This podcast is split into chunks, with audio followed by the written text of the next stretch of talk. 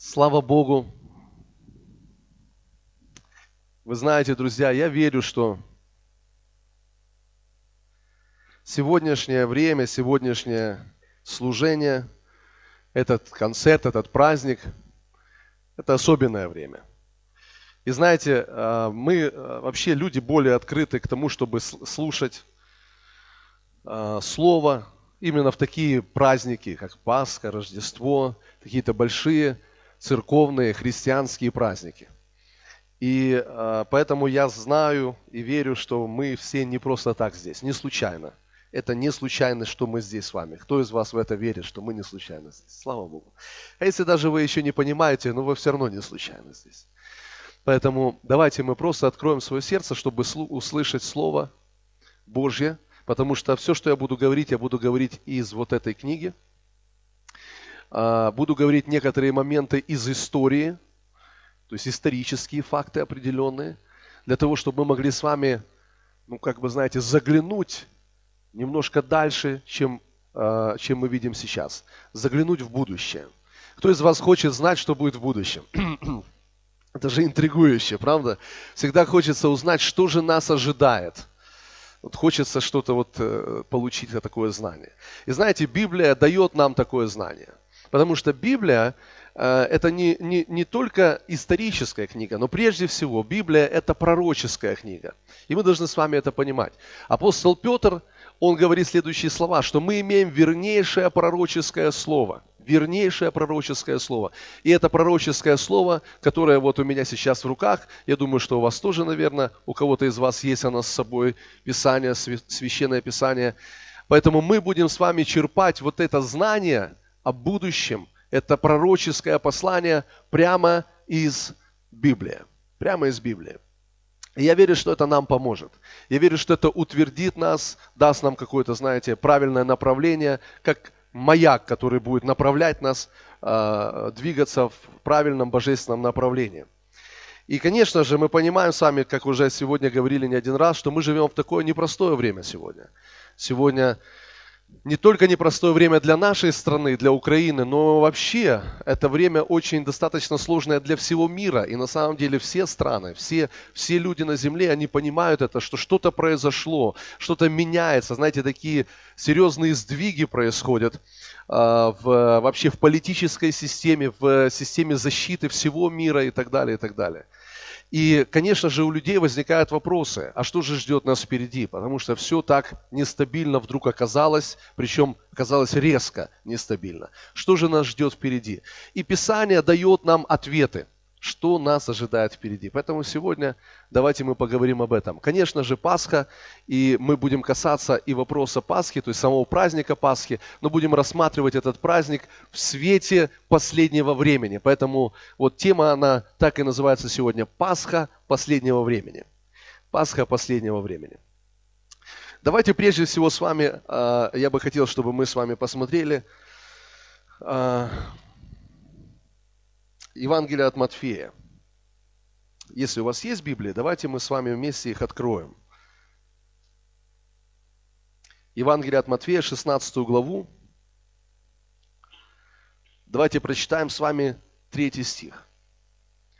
Если есть Библия, откройте. Если нет, я думаю, что на экране, может быть, нам покажут. Евангелие от Матфея, 16 глава, 3 стих. Это слова самого Иисуса Христа – того, кто умер и воскрес на третий день для нашего оправдания. Давайте прочитаем. И поутру, ну давайте, давайте со второго стиха прочитаем. Он же сказал им в ответ, вечером вы говорите, будет ведра, или как правильно сделать ведро, ведро, потому что небо красно. И поутру, и поутру, сегодня не Настя, потому что небо багрово. Лицемеры, различать лицо неба вы умеете – а знамений времен не можете. Знак вопроса. То есть сам Иисус говорит о том, что есть определенные знамения, которые говорят нам о том времени, в котором мы с вами живем, которые открывают нам определенные временные отрезки и который говорит нам о том, что нам ожидать в это время или в будущее время. И он проводит такую параллель. Он говорит, что погоду мы предсказывать можем. Люди могут предсказывать погоду. Мы сами можем по каким-то, знаете, разным признакам предсказывать, какое, как, какая будет погода там завтра. Даже э, гидромедцентр наш предсказывает погоду на месяц вперед, на несколько месяцев вперед. И он говорит, вы погоду предсказывать можете, а знамений времен различать вы не можете, и задает знак вопроса. Поэтому, друзья мои, точно так же, как мы можем знаете, как-то предсказывать погоду. Мы, мы, мы не можем, может быть, точно предсказать погоду, но вот приблизительно. Точно так же мы можем с вами знать, в какое время мы живем. И это, друзья, нам очень поможет. Очень поможет, потому что сегодня мы с вами должны определиться а, вот в это последнее время, где мы находимся, где находится наше сердце, в каком состоянии находится наша душа, в каком состоянии находится вот наш внутренний человек – и это очень важно. И вот это время, оно должно нас несколько, знаете, отрезвить и дать нам, с одной стороны, надежду, слава Богу, и веру, уверенность в будущее. Слава Богу. А, сам праздник Пасхи, мы знаем, что он а, а, своими корнями, он уходит в далекую-далекую историю, когда израильский народ, он находился в рабстве у египтян, он находился в Египте. А, книга Библии, которая описывает а, вот этот праздник Пасхи, называется «Исход». Исход. Вот там написана вся эта история, пасхальная история. А, исход это означает, когда, ну мы понимаем само слово, когда кто-то откуда-то выходит. Исход. То есть израильский народ, он вышел из рабства Египта. Бог освободил его из рабства Египта. И очень много событий, связанных с этим, а, а, описано в книге Исход. Это не просто историческое событие, это событие пророческое. Потому что это событие не просто говорит просто о тех фактах истории, которые происходили тогда в Египте, но это пророческое послание о том, что произойдет в будущем. О том, что уже произошло, и о том, что еще произойдет. Потому что, друзья мои, Пасха – это исход – это выход из рабства, это выход из, э, э, из состояния греха, это выход из состояния подавленности, страха, неуверенности, безысходности. Это выход из болезней, это выход из проклятия. Вот что означает Пасха, исход. Мы поговорим сегодня об этом еще чуть-чуть. А, но также исход а, друзья мои, нас ждет еще впереди. И это будет великое событие, которое в Библии описано как вознесение церкви. Вознесение церкви. Может быть, кто-то из вас сидит, слушает, сейчас думает, какое вознесение церкви, о чем ты говоришь. Но священные писания говорят нам о вознесении церкви. Я хочу, чтобы вы сегодня об этом узнали немножко поподробнее. Для того, чтобы нам это увидеть, нам нужно посмотреть временной контекст всего того, что происходит сегодня на земле и происходило на земле. Для этого мы с вами откроем книгу Даниила. Если у вас есть Писание, давайте откроем книгу пророка Даниила. Это пророческая книга. Был такой человек, которого звали Даниил. Был Божий человек, Божий пророк. В то время, когда он жил на земле, он, а, они, так получилось, что вавилонская, а, вавилонский царь Навуходоносор, он завоевал Израиль и он не только завоевал, завоевал Израиль, но он завоевал практически весь тогда известный мир. И он завоевал Иерусалим, завоевал Израиль, разрушил храм в Иерусалиме, ограбил, забрал все сокровища храма, а, богослужебные сосуды храма, и он все это богатство увез в Вавилон. Такой город Вавилон. Наверное, вам известный такой город. И он также забрал в плен многих иудеев. И вот один из этих иудеев был Даниил. Там еще были его друзья, Сидрах, Месах и Авдинага, трое юношей, которые тоже оказались там в вавилонском пленении. И вот там, вот там, вот посреди Вавилона, посреди Вавилонской империи, Бог показывает или дает сон Навуходоносору. Ему приснился сон. Этот сон настолько сильно его впечатлил, этот сон настолько сильно взбудоражил э, этого великого царя, потому что он действительно был великим царем, настолько сильно взбудоражил его, что он захотел узнать смысл этого сна. Но, знаете, ситуация э, была следующая, она даже э, ну, не только узнать смысл, но дело в том, что когда он проснулся, он даже забыл, что ему приснилось. Он просто переживал определенное возбуждение, он понимал, что что-то важное ему приснилось, но и из его памяти было стерто и сам сон, и толкование этого сна. И тогда на Навуходоносор, он созвал всех своих знаете, гадателей, там, э, ворожеев, которые, по идее, должны были ему, ну, он платил им деньги, естественно, за это, которые должны были ему объяснить толкование этого сна. Когда он их всех созвал, он сказал, мне приснился сон, и мне нужно, чтобы вы дали мне толкование этого сна. Они говорят, хорошо, царь, скажи нам сон, мы дадим тебе толкование. Он говорит, но есть проблемка, я не помню этого сна вы должны э, сказать мне, что мне приснилось, и мало того, еще и дать толкование этого сна. Они сказали, царь, ну ты требуешь от нас практически невозможного. Тогда на Навуходоносор, он был, знаете, царь такой, такого нрава. Он говорит, я вас всех убью просто, если вы не дадите мне толкование этого сна. Я вас уничтожу, я казню всех этих гадателей, там, ворожеев и так далее. И он отдал указ всех их уничтожить. Тогда его солдаты пошли, чтобы собрать всех гадателей, всех, всех э, прорицателей и так дальше. И они также пришли в дом Даниила, Божьего человека, пророка. И они сказали, собирайся, потому что царь дал указ всех уничтожить. А он сказал, подождите, расскажите, что случилось. Они ему рассказали, царю приснился сон, он забыл этот сон, он не помнит этот сон, и он повелел, чтобы дали ему толкование этого сна. Даниил говорит, остановитесь, дайте мне время, и я расскажу ему значение этого сна. Он обратился к своим друзьям, Сидраху, друзьям Сидраху, Месаги и Авдинаги, Авдинага, и он сказал, помолитесь за меня, давайте помолимся и попросим у Бога, чтобы Бог открыл нам и дал нам значение этого сна. Вообще открыл нам этот сон, дал значение. И он лег спать, и Бог показал Даниилу тот же самый сон. Он увидел этот сон, и Бог дал ему не только этот сон, но и дал ему толкование этого сна. Толкование этого сна, друзья, дает нам это пророческое послание, которое открывает нам то, что произ... уже произошло, ну, на тот момент, то, что будет происходить после царя Навуходоносора, после Вавилонской империи. И это удивительное, друзья, пророчество. Это удивительное пророчество, потому что оно исполнилось в точности – оно исполнилось в точности. Люди часто говорят, ну, э, неужели Библия это действительно Слово Божие? Ведь люди писали Библию. Но, друзья мои, в Библии множество, множество пророчеств, которые уже сегодня исполнились.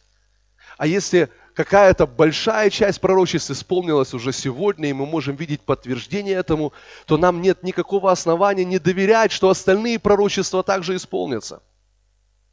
И это очень важно. я бы хотел с вами сейчас очень коротко, буквально посмотреть вот эту, это пророчество, это видение, этот сон, который Бог показал Даниилу. Давайте Даниил вторую главу. Книга пророка Даниила, вторая глава.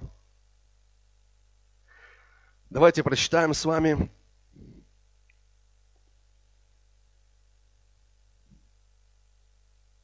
с 27 стиха.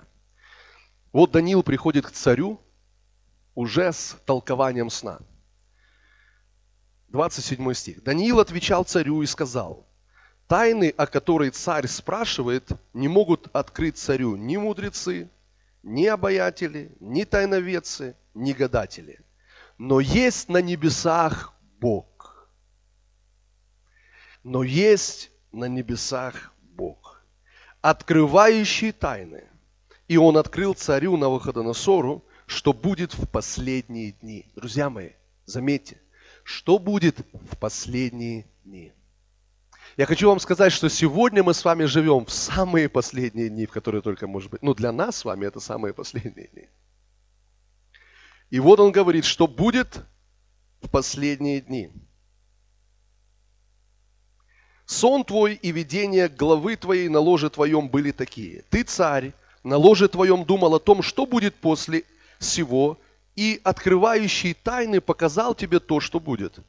А мне тайна сия открыта не потому, что я был мудрее всех живущих, но для того, чтобы открыто было царю разумение, и чтобы ты узнал помышление сердца твоего.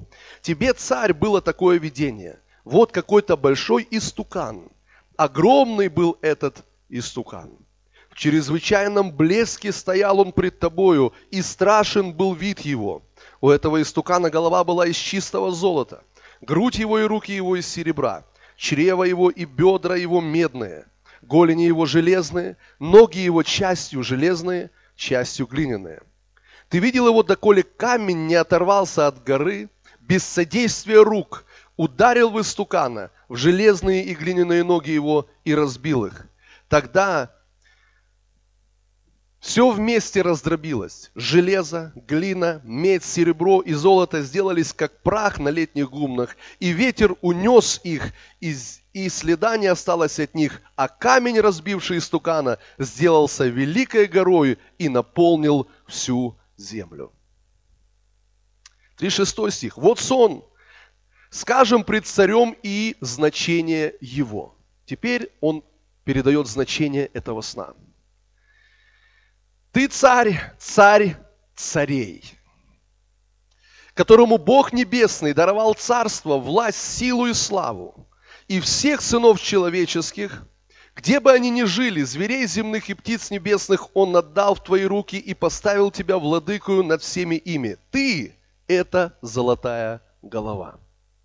После тебя восстанет другое царство ниже твоего – и еще третье царство, медное, которое будет владычествовать над всей землей. А четвертое царство будет крепко, как железо. Ибо как железо разбивает и раздробляет все, так и оно, подобно всесокрушающему железу, будет раздроблять и сокрушать. А что ты видел ноги и пальцы на ногах частью из глины горшечной, а частью из железа, то будет царство разделенное, и в нем останется не и в нем останется несколько крепостей железа, так как ты видел железо смешанное, смешанное с, горш, с горшечной глиной. И как персты ног были частью из железа, а частью из глины, так и царство будет частью крепкое, частью хрупкое. А что ты видел железо, смешанное с глиной горшечной, это значит, что они смешаются через семя человеческое, но не сольются одно с другим, как железо не смешивается с глиной. И в одни Слушайте внимательно, 44 стих. «И в одни тех царств Бог Небесный воздвигнет царство, которое вовеки не разрушится. И царство это не будет предано другому народу. Оно сокрушит и разрушит все царства, а само будет стоять вечно. Так как ты видел камень отторгнутый, был от горы не руками, и раздробил железо, медь, глину, серебро и золото, Великий Бог дал знать царю, что будет после сего, и верен этот сон, и точно истолкование его. Слава Господу. Друзья мои, Даниил частью уже открывает значение этого сна, пророческого сна. То, что видел, увидел царь Навуходоносор, он увидел истукана, то есть большой такой, э, э, а, ну не знаю, что это было, человек, наверное, скорее всего, большого истукана. Голова его была золотая. И э, Даниил пророчески Духом Святым говорит, что золотая голова – это ты, царь Навуходоносор. Почему золотая? Ну, потому что Навуходоносор действительно был величайшим царем, друзья. Он был величайшим царем. Э, именно при правлении Навуходоносора Вавилон и Вавилонская империя, она переживала самые славные времена. Самые славные времена. Более могущественного времени в правлении Вавилонской империи не было. После э, Навуходоносора другие уже преемники Вавилонского царства не были столь ну, блистательны, столь э, влиятельны, столь авторитетны, как царь Навуходоносор. Мало того, из-за, знаете, внутренних каких-то э, интриг, уже после Навуходоносора, из-за того, что они жили вообще безбожной жизнью. То есть они занимались грехом, они, а, они постоянно пили, они постоянно устраивали, знаете, вот э, вечеринки там и так далее. Э, это царство становилось все слабее и слабее. И После этого царства, он говорит, придет другое царство, которое здесь у нас с вами описано как, э, как серебряная грудь. Как серебряная грудь. Грудь и руки из серебра. смотрите, я э, не, несколько, вот, не хочу, чтобы это было сухо, да, не хочу, чтобы это сухо выглядело, но несколько цифр я все-таки хочу привести, для того, чтобы вы просто понимали, что это, не, не, ну, это даже не то, что записано в Библии, это то, что, о чем говорит история. История. И вы можете, в принципе, проверить это э, сегодня в интернете или где-то еще, просто информацию об этом. Вавилонская империя существовала с 604 года до Рождества Христова до 539 года до Рождества Христова. В 539 году Вавилонскую империю завоевало Медоперсидское царство. Медяне и, пер, и, и персы завоевали Вавилонскую э, империю. Вы знаете, это удивительно, потому что э, Медопер, Медоперсидское царство или Медоперсидские войска, они были возглавляемы э, царем Киром II. Был такой царь Кир II. Это удивительный человек – Потому что о нем в книге пророка Исаия, Исаия пророчествует о царе Кире и еще за сто лет до того, как он вообще родился на земле. С удивительной точностью называя его имя. И еще за сто лет до того, как он вообще родился на земле. И этот царь Кир, он идет войной против Вавилонской империи. Поскольку я сказал, это уже было после правления Навуходоносора – Вавилонская империя становилась слабее и а, просто занималась, знаете, вот просто греховной жизнью жили. Делали, что хотели, устраивали все, что хотели. И царь Кир начал отвоевывать или завоевывать город за городом, пока не дошел до Вавилона. Вы знаете, что Вавилон вообще был удивительным городом. Потому что Вавилон, э, ну, историки так говорят, что это был первый вообще мегаполис в мире, Вавилон. Это был один из самых больших городов э, того времени. Его окружала стена, то есть защитная стена, крепостная стена была вокруг Вавилона. Удивительная стена. Размер этой стены, вообще он состоял из трех таких, из трех колец, окружающих Вавилон. Вот послушайте, какой размер был этой стены. Размер стены в ширину 30 метров. 30 метров на, на этой стене могли разъезжаться колесницы. То есть там и была дорога. А, а, знаете, были колесницы, в которые были запряжены четыре коня. Колесница, в которой была э, упряжка, четыре коня. Эта колесница могла разворачиваться прямо на этой стене сверху. Разворот делать. Это была огромнейшая стена – Ширина 30 метров, высота 30 метров. И она по своей длине, эта стена окружала город 22 километра. Плюс э, все это сопровождалось башнями, которые стояли на каком-то расстоянии друг от друга. 250 башен, которые были вокруг вот прямо ну, встроены в, э, в эту э, стену. И около ста ворот. Это был величественный город, друзья. А, историки, которые описывают, а, даже некоторые, я там читал, они даже преувеличивают размеры, но когда люди встречались и видели эту стену, они были все просто, знаете, в восхищении. Вот только представьте себе, 30 метров высота. Это больше, чем наш девятиэтажный дом сегодняшний. Представьте себе, стена. 30 метров ширина. Они настолько себя спокойно чувствовали там, внутри этого города. Вот этот царь, который был уже преемственник, преемственник Навуходоносора, которого звали Валтасар, он настолько спокойно себя чувствовал там, что он устраивал там, знаете, как пир во время чумы. Он устраивал там вечеринки прямо во время того, когда их город был осажден царем Киром. То есть вокруг войска подошли к городу, а он устраивает вечеринки. Это описано в книге пророка Даниила. Мы сейчас посмотрим эту историю. Она очень интересная. И знаете, когда Кир пришел к этому городу, и они осадили этот город, он думал, что он тут надолго. Судя по этой стене и по всему, что происходило, он думал, что они будут осаждать очень долго этот город. Но было два перебежчика, которые пришли к царю Киру. Это из знати Вавилонской. Они пришли к царю Киру и рассказали ему слабые и сильные стороны защиты Вавилона. И царь Кир был очень мудрым полководцем. Знаете, что он сделал? Он разработал план захвата города Вавилона. Через Вавилон протекала река Ефрат. Прямо посреди города она протекала через весь город. Знаете, что сделал царь Кир? Он изменил русло реки Ефрат. Он выкопал, каким образом? Он прорыл каналы и перевел русло реки Ефрат в другую сторону.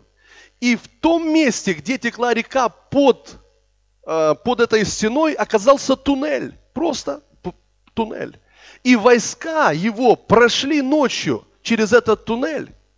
Теперь мало того, что когда они прошли ночью через этот туннель, оказалось, что эти солдаты, которые были внутри, или они там были пьяные все, но они не, не закрыли, как полагается, ворота.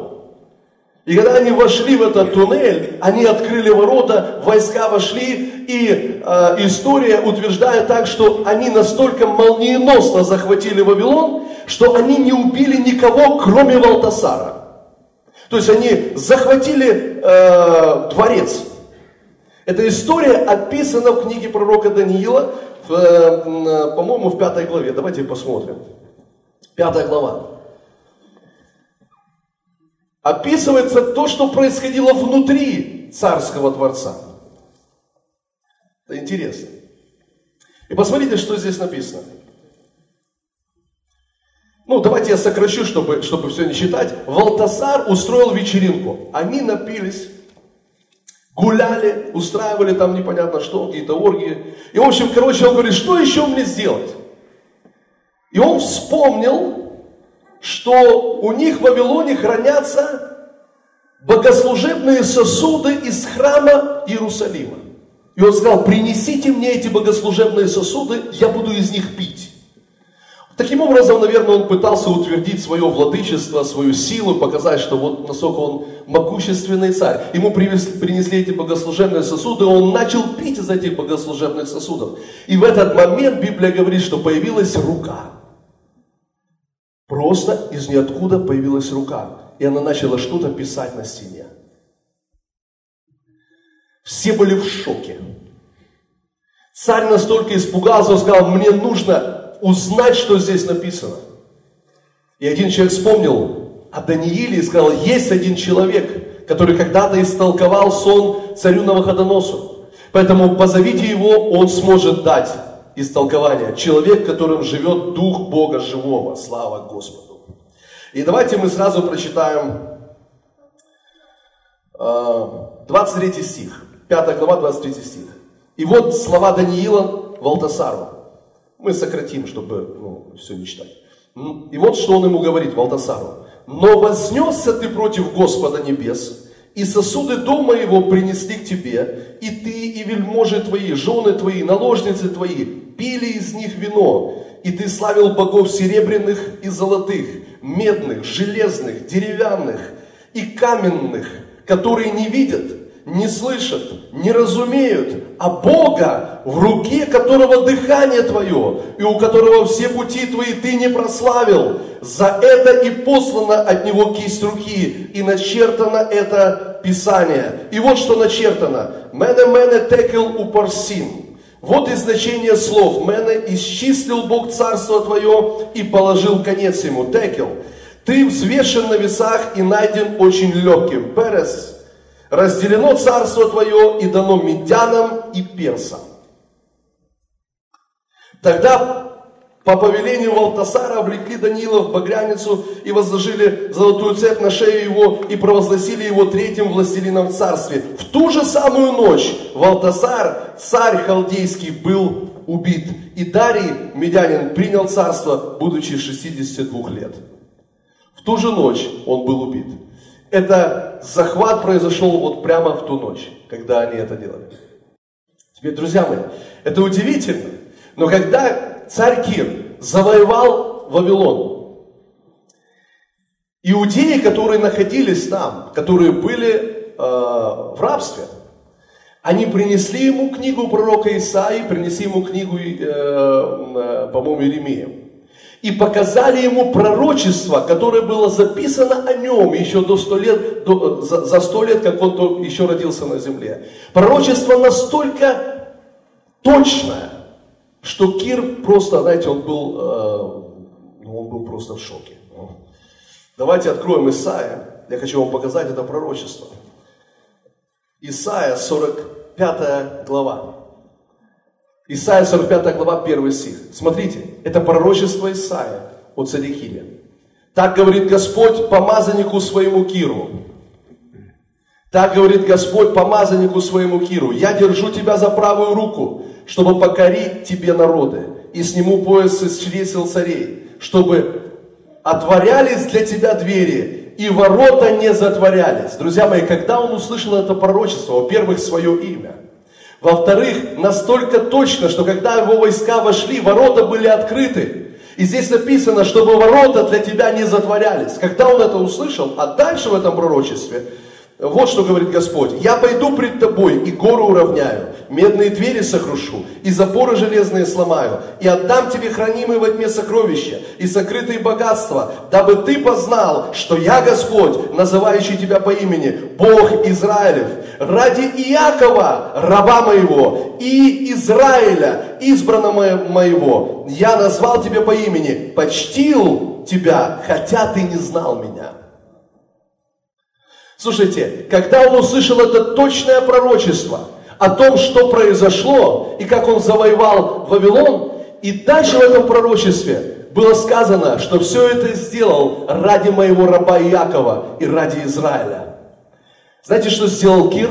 Он тут же сказал, собрал иудеев, и это записано в книге э, Естры, он, он собрал иудеев и сказал, я отправляю вас назад в Иерусалим. Восстановите Иерусалим и восстановите храм Бога Живого.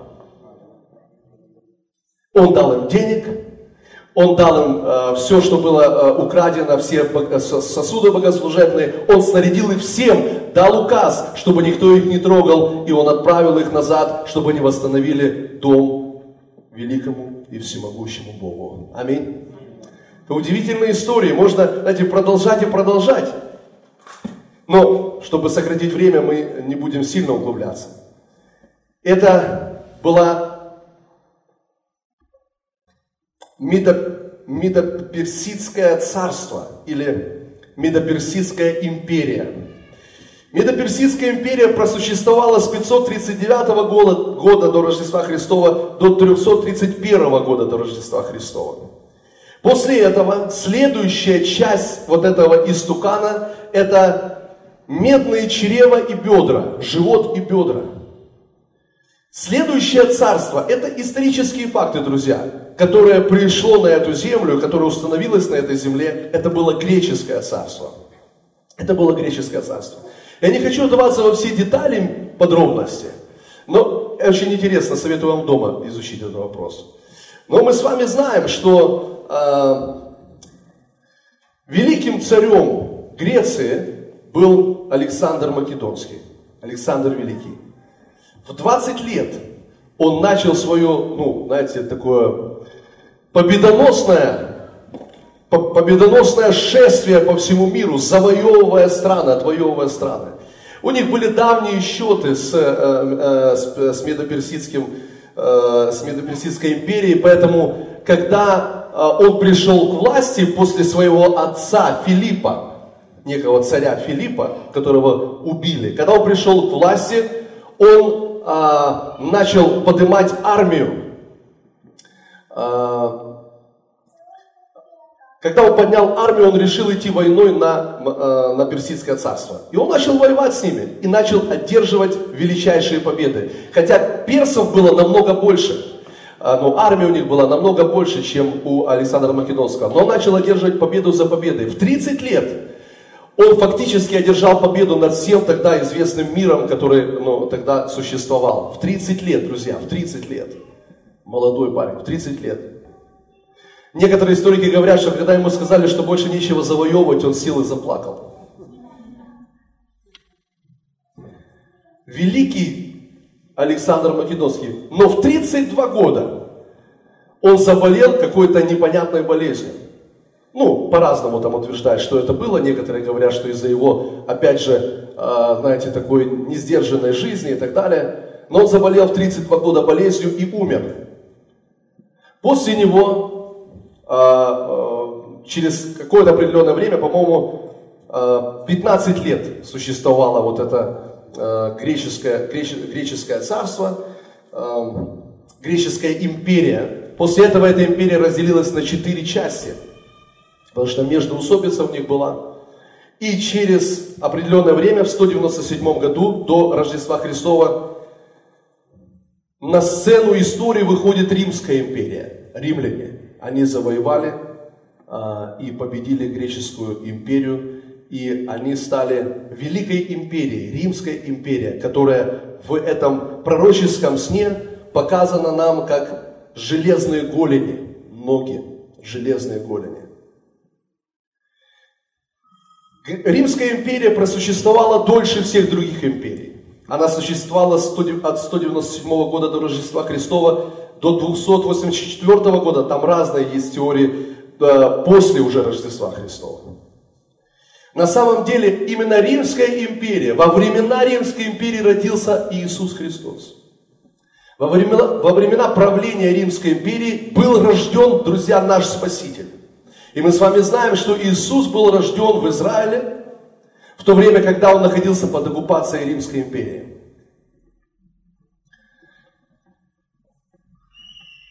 События, которые происходили во времена жизни Иисуса, происходили все под, в то время, когда Израиль находился под оккупацией Римской империи. После этого написано, следующая часть, это уже сами ноги, о которых мы с вами уже друзья мои, читали книга пророка Даниила, которые описаны здесь как частью железные, а частью из глины. И Даниил говорит следующее.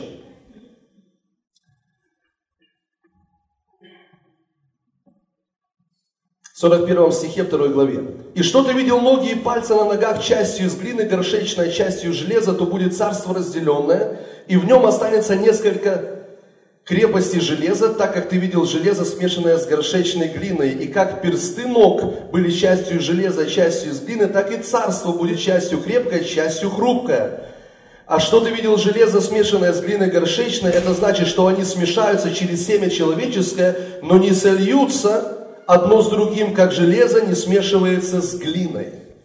Друзья мои, следующая ну, веха истории, это когда римская империя перестала существовать. Как она перестала существовать? Там не было серьезных вторжений и войн, как мы видим до этого. Римская империя, скажем так, распалась мягко.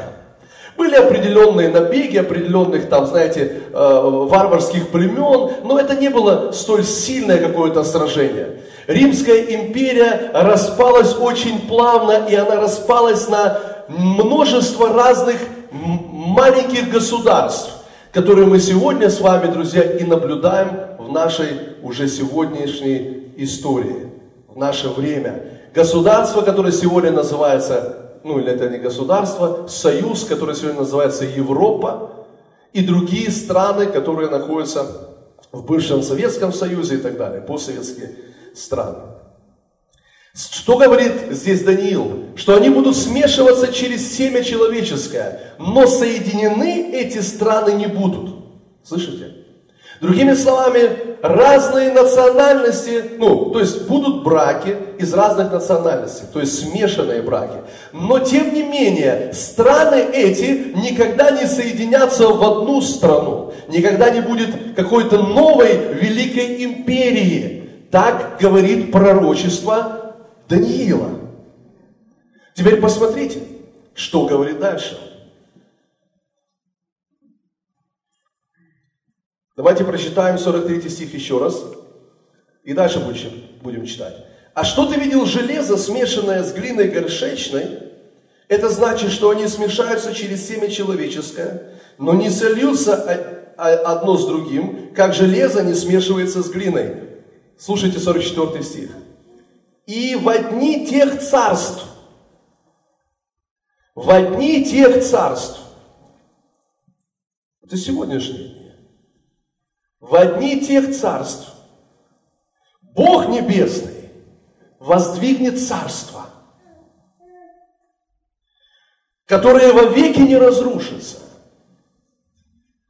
И царство это не будет предано другому народу, оно сокрушит и разрушит все царства, а само будет стоять вечно. Так как ты видел, что камень отторгнут был от горы не руками, и раздробил железо, медь, глину, серебро и золото, великий Бог дал знать царю, что будет после сего, и верен этот сон, и точно истолкование его. Друзья мои, этот камень, который был отторгнут от скалы без участия рук человеческих, Писание говорит, что это Иисус Христос – который разрушит все остальные царства и который установит великое царство, к концу которому не будет предела. Аллилуйя. Послушайте, это очень мощно и сильно. И Библия говорит, что это произойдет в дни тех царств, вот о которых мы сегодня с вами говорим и которые мы сегодня с вами видим. Теперь, сегодня мы видим то, что описал Даниил, то, что говорит Господь, что люди будут иметь смешанные браки, но государства не будут соединены в одно целое. Никто, ни у кого не получится соединить государство в одну великую империю, потому что так говорит Божье Слово. Но слушайте внимательно. Поэтому не будет одного какого-то великого царя или царя, который, который бы объединил и превратил это в великую империю. Но Библия говорит нам, что будет человек, о котором говорит нам Писание, что появится человек, на вот этой сцене последнего времени появится человек. Библия говорит, что это будет очень красноречивый человек. Великий оратор. Библия говорит, что это человек, который будет знать очень хорошо военное дело. Это человек, который будет достаточно авторитетен для того, чтобы эти другие страны дали ему свою власть. И этого человека Библия называет антихристом. Я хочу вам прочитать из Писания. Давайте откроем, пожалуйста, Фессалоникийцам. Фессалоникийцам. Второе послание Фессалоникийцам. Я хочу вам прочитать, как апостол Павел Духом Святым дает описание вот этой личности – и тому, что будет происходить в последнее время, в которое, друзья мои, мы с вами живем.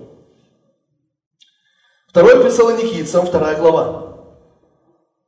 Давайте прочитаем с первого стиха. «Молим вас, братья, о пришествии Господа нашего Иисуса Христа и нашем собрании к Нему. Не спешите колебаться умом и смущаться ни от духа, ни от слова, ни от послания, как бы нами посланного, будто уже наступает день Христов. Да не обольстит вас никто никак, ибо день тот не придет, доколе не придет прежде отступление, и не откроется человек греха, сын погибели. Вот какие имена Библия дает Антихристу. Человек греха, сын погибели. Слушайте дальше. Противящийся и превозносящийся выше всего называемого Богом или святыней, так что в храме Божьем сядет он как Бог, выдавая себя за Бога. Не помните ли, что я еще, находясь у вас, говорил вам это? И ныне вы знаете, что не допускает открыться ему в свое время. Дальше давайте прочитаем. Ибо тайна беззакония уже в действии. Тайна беззакония уже в действии. И это очень сильный стих, друзья. Только не совершится до тех пор, пока не будет взят от среды, удерживающей теперь не совершится до тех пор, пока не будет взят от среды, удерживающей теперь. Тайна беззакония уже в действии. Апостол Иоанн говорил, что дух Антихриста сегодня есть в мире. И он проявляет себя, этот дух уже в действии, но в полноте не сможет открыть себя до тех пор, пока не будет взят от среды, удерживающей теперь. У меня вопрос, вернее ответ – кто же этот удерживающий теперь? Это церковь, друзья. Церковь, которая знает Бога. Церковь, которая знает, как молиться. Церковь, которая знает свое положение во Христе. Церковь, которая знает свою власть в Иисусе Христе, в крови Иисуса, в Слове Божьем. Церковь, которая знает свое положение. Это очень важно, друзья, пока не будет взят от среды, удерживающий теперь. Давайте прочитаем дальше. И тогда откроется беззаконник, которого Господь Иисус убьет духом уст своих и истребит явлением пришествия своего. Того, которого пришествие по действию сатаны будет со всякой силой, знамениями и чудесами ложными, и со всяким неправедным обольщением погибающих за то, что они не приняли любви истины. Слушайте, за то, что они не приняли любви истины для своего спасения. И за это пошлет им Бог действие заблуждения так, что они будут верить лжи, да будут осуждены все, не веровавшие истины, истине, но возлюбившие неправду. Друзья мои, послушайте, очень важное место. Это место говорит нам о двух важных событиях. Первое, важнейшее событие – это вознесение церкви. Да коли не будет забран удерживающий теперь.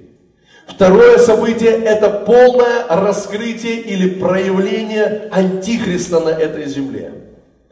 Хотя его действия уже сегодня мы можем видеть и наблюдать. Давайте, друзья мои, откроем э, Евангелие от Луки. Я хочу вам показать слова Иисуса, который говорит о последнем времени. Евангелие от Луки, 21 глава. Слава Богу! Друзья, вам интересно? Слава Богу! Это не просто интересно, это важно. Это жизненно важно для нас. Это определяет нашу позицию сегодня. Луки 21 глава. Давайте прочитаем эти удивительные слова Иисуса. Удивительные слова Иисуса. Давайте прочитаем 7 стиха. И спросили его, учитель, когда же это будет? Учитель, когда же это будет? Теперь, друзья мои, хочу вам сразу сказать, мы не знаем ни точного времени, ни точной даты. То есть, я не, не могу сказать, что завтра в обед. Но мы можем, мы сейчас это прочитаем, мы можем примерно понимать, в какой период времени это будет происходить. И они спросили, когда же это будет? и какой признак, когда это должно произойти. Восьмой стих. Он сказал, берегитесь, чтобы вас не ввели в заблуждение, ибо многие придут под именем моим, говоря, что это я, и это время близко. Не ходите вслед их.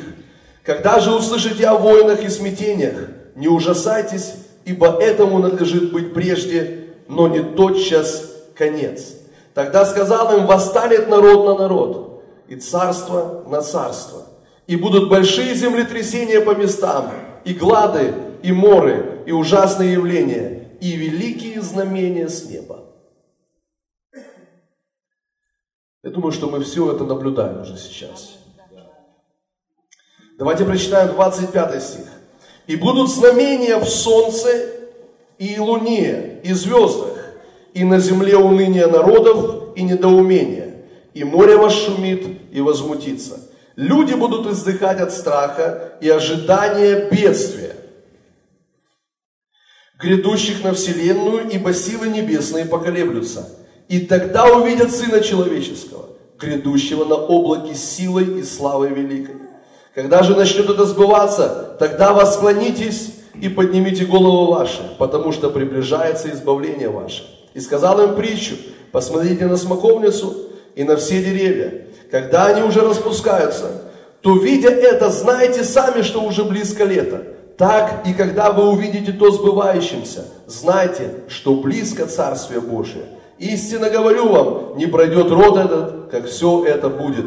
Небо и земля пройдут, но слова мои не пройдут. Смотрите же за собою, чтобы сердца ваши не отягчались объедением и пьянством и заботами житейскими, и чтобы день тот не постиг вас внезапно ибо он как сеть найдет на всех живущих по всему лицу земному. Итак, бодрствуйте на всякое время и молитесь, да сподобитесь избежать всех сих будущих бедствий и предстать пред Сына Человеческого.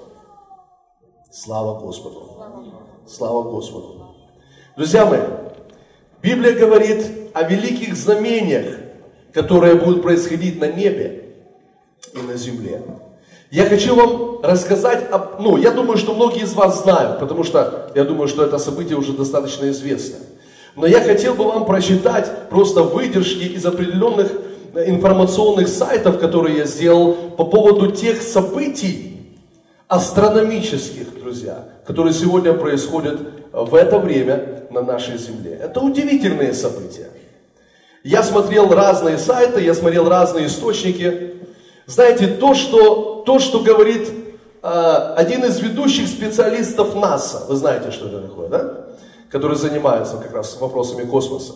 Он говорит, что то, что происходит сегодня, друзья, я имею в виду в этом году и в следующем году, он говорит так, это все равно, что вытащить из колоды карт, из колоды четыре одинаковых карты. То есть это же это настолько редко, это настолько удивительно, то, что происходит сегодня. Послушайте, что я сделал вот такие выписки себе.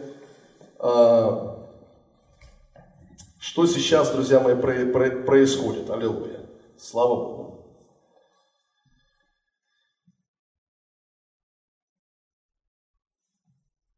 Вы знаете, что 15 апреля 2014 года, это вот буквально на прошлой неделе, 15 апреля на самом деле это первый день еврейского праздника Пасхи, ну, который мы с вами сейчас отмечаем, но еврейский праздник начинается всю неделю идет. Первый день праздника Пасхи, Пейсах. Произошло лунное затмение. Полное лунное затмение. Вы слышали об этом, да? В ночь на 15 апреля 2014 года состоится, это еще было э, сообщение до этого, состоится полное лунное затмение, называемое также кровавая луна. Знаете, когда я прочитал это название «Кровавая луна», я мне что-то со мной стало что-то происходить. Кровавая луна. Слушайте, в ночь на вторник жители западного полушария Южной и Северной Америки и Дальнего Востока России смогут наблюдать редкое явление – полное лунное затмение, при котором естественный спутник Земли окрасится в темно-красный цвет. Затмение продлится около 78 минут. Отметим, что полное лунное затмение 15 апреля 2014 года будет первым из серии четырех аналогичных явлений, называемых также тетрада или четыре кровавые луны. Следующие затмения спутника пройдут 8 октября 2014 года, 4 апреля и 28 сентября 2015 года. При полном затмении Луна приобретает темно-красный цвет. Лунное затмение происходит тогда, когда Луна попадает в конус тени, отбрасываемой Землей. Если тень полностью покрывает Луну, она не исчезает, а приобретает темно-красный цвет. Это и называется полным лунным затмением. По информации ученых, земные слои атмосферы лучше всего пропускают лучи Солнца красно-оранжевого оранжевой части спектра. Именно они попадают на Луну во время ее полного затмения. Астрономическое явление, когда происходит четыре последующих кровавых лунных затмения, называется тетрадой. Друзья мои, это не христианский сайт, это не духовный какой-то сайт, это обычный сайт. То есть это обычные сайты, научные сайты. Слушайте следующее. Очень редкое астрономическое событие произойдет в 2014 и 2015 годах. За этот период мы увидим четыре лунных затмения и два солнечных затмения. Каждое из которых приходится на значительные, слушайте внимательно, на значительные ветхозаветные праздники. Обычно все эти астрономические события близко приближаются к праздникам израильтян крайне редко. Четыре лунных затмения, происходящих на праздник Кущей и Пасхи в течение двух лет подряд, является просто феноменальным совпадением. Но добавьте к ним еще и два солнечных затмения. Эти два дня открывают еврейский год Адар 29, 29, 29 Нисан 1. За две недели до Пасхи и Рош Хашана. На каждый из этих шести еврейских праздников солнце померкнет, и луна не будет посылать нам своего света. Первый день Пасхи, 15 апреля 2014 года, кроваво-красная луна. Первый день Суккот, 8 октября 2014, кроваво-красная луна. Первый день Пасхи, 4 апреля 2015, кроваво-красная луна. Первый день Пасхи Суккот, 28 сентября 2015, кроваво-красная луна.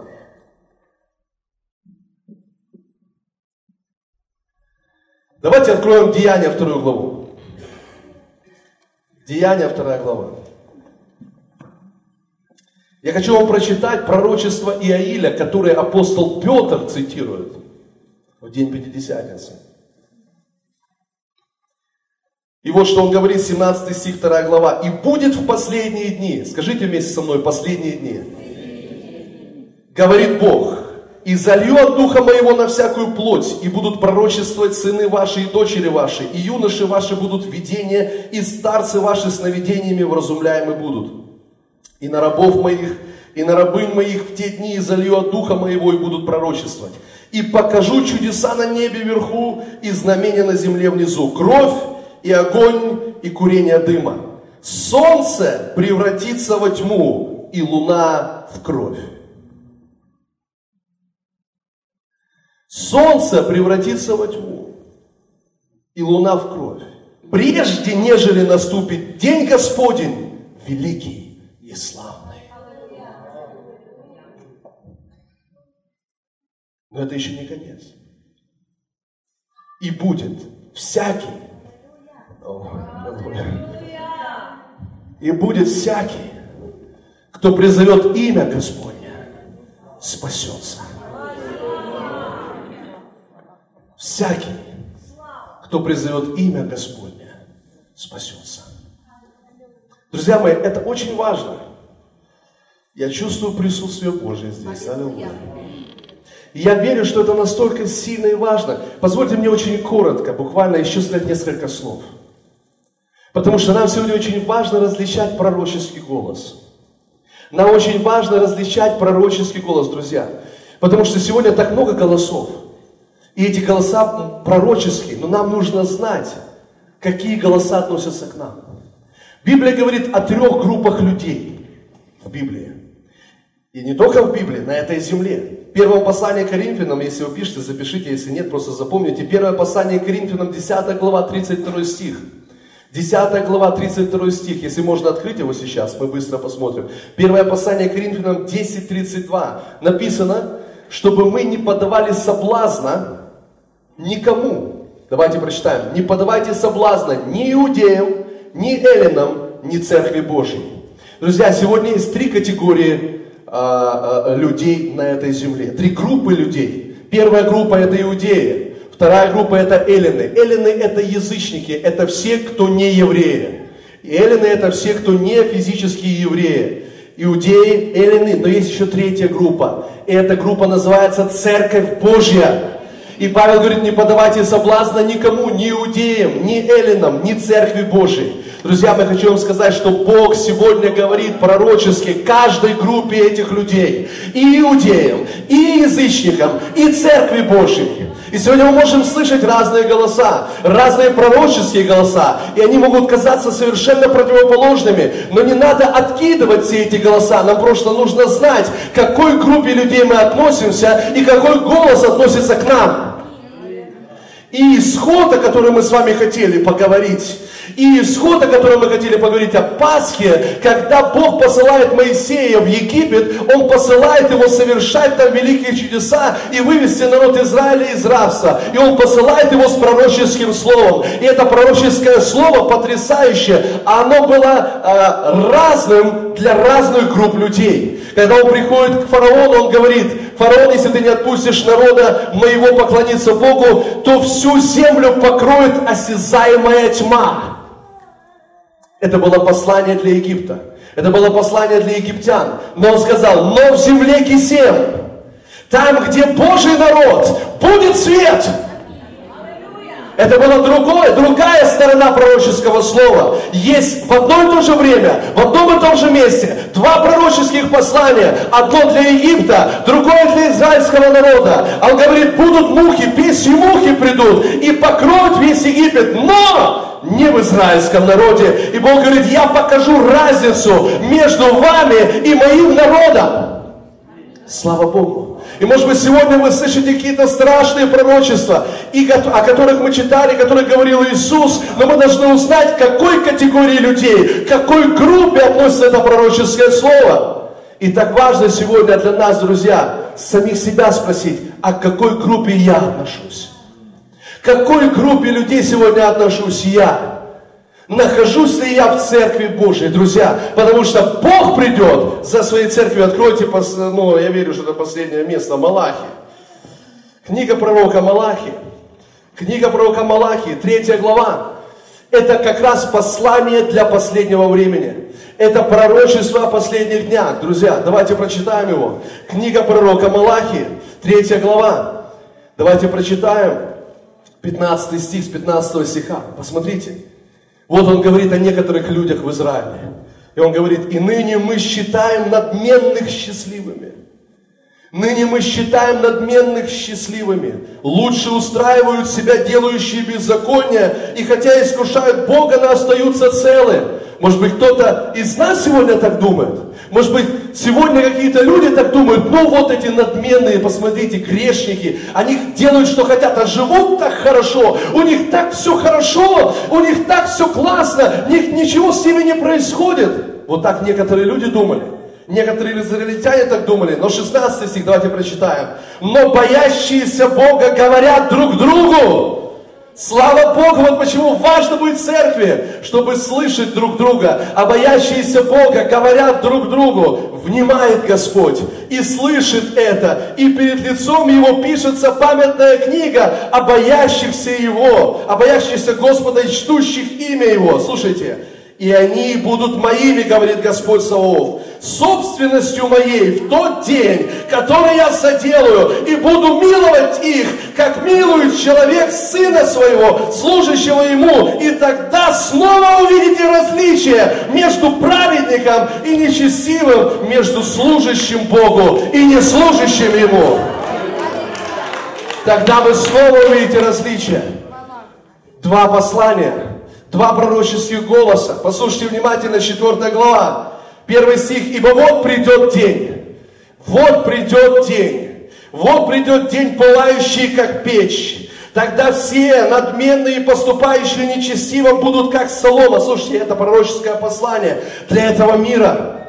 Вот как оно звучит. Все будут пылать, как печь, как солома. И попали ты в грядущий день, говорит Господь Саваоф. Так что не останется у них ни корня, ни ветвей. Второй стих. А для вас. Скажи для меня.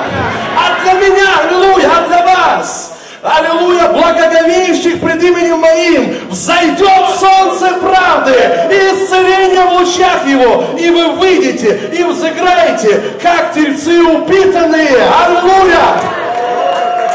Слава Богу! Друзья мои, к какой категории людей мы сегодня относимся? К какой категории, какой, в какой компании мы сегодня находимся?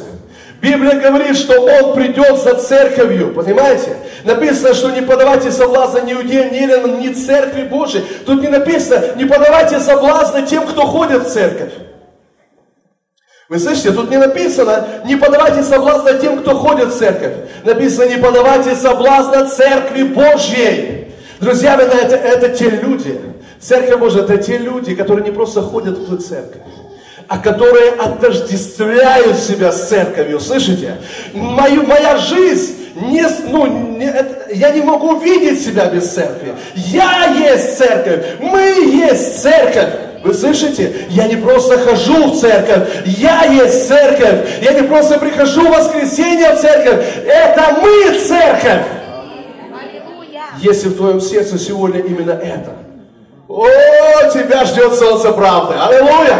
Слава Богу, тебя ждет солнце правды. Слава Богу! Бог благ. Поймите, так много сегодня пророческого слова. И, и, и это не значит, что что-то неправильное, что-то правильное. Потому что есть много мест, которые говорят о том, что придет огонь, что придет разрушение и так дальше. Но есть так много мест, которые говорят, что в последние дни гора Дома Господня, она станет во главу всех гор. Слава Богу. И я верю в это. Я верю в это. И знаете, что бы я хотел сегодня, чтобы, чем мы закончили это собрание? Чтобы каждый из нас определился, в какой он категории людей находится. В какой группе он находится. И если сегодня, может быть, вы ну, вот сидите, слушаете это и осознаете, что вы еще не в той категории, что вы не находитесь в Церкви Божьей, сегодня есть благая весть. Всякий, кто призовет имя Господне, спасется. Всякий, кто призовет имя Господне, будет спасен.